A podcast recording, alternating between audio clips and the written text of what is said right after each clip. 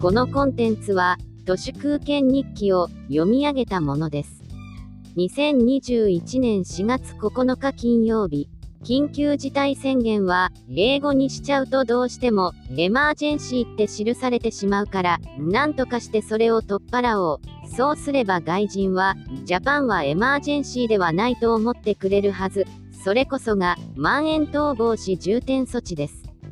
こうした、その場しのぎの、やってる感だけの出口発想で、ずる賢く獰猛なアングロサクソンのホモ・サピエンスが騙されるはずもなく、まさに頭隠して知り隠さず、うまくやってるつもりなのは、間抜けな政財感覚マスメディアだけです。つまり、この愚かさは敗戦前と同じではないかと思います。会社を辞めて小さな会社を作りましたが、まるで大きくするつもりもないので、10年くらいで畳むつもりです。こう言ってはなんですが、社会にさほど執着していません。いらないものを売り払って得たメルペイの残高で、買い物しているくらいで、欲しいものがありません。ニトリなど行くと、ありとあらゆるものが、きれいに塗り固められたゴミのようにしか見えません。ダイソーなどに出かけても、その思いは変わりません。無印良品に行くと、BGM にイラッときます。シワだらけのまま、ディスプレイされている衣服とか、無料でもいらないかもと思います。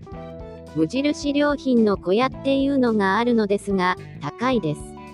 BGM よりもイラッときます。デザインのコモディティ化を知らないのでしょうか？デザイン的には、ニトリの小屋、ダイソーの小屋と大差もないと思うのですけれど、利益をもりもりに持っています。目玉が飛び出るほど高い小屋を買う顧客って、誰なのか思い浮かびません。こうしたコモディティに法外なお金を支払う人のペルソナが思いつきません。無印良品という名のコモディティ。ネタロウさんが20万円でしていることの15倍価値があるのでしょうか会社を辞めて自分に支払う給料をぐーんと下げたので、ふるさと納税ができなくなりました。まあ、最初からやっていませんけどね。ふるさと納税は、ふるさとという言葉をぶっ壊しました。ろくでもない中間業者が間に入り、血税を吸い取るモスキートが調量ばっこしています。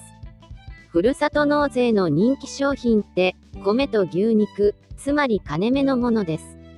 源泉徴収される高級奴隷のガス抜き中抜き通販でしかなく、こんなもの菅義偉が失脚すれば速攻でなくなるでしょう。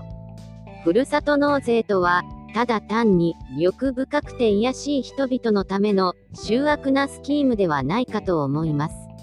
無条件降伏が8月15日で、沖縄戦の敗戦は6月23日、つまり負けを認めるまでに53日もかかっています。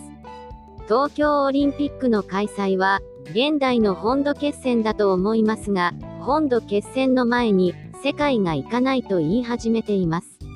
100日を切るくらいが、一つの山場、見せ場だろうなと思います。4月20日前後が、ポイントオブノーリターンでしょうね。ポテチン。以上、本日も最後まで、誠にありがとうございました。人の行く裏に道あり花の山。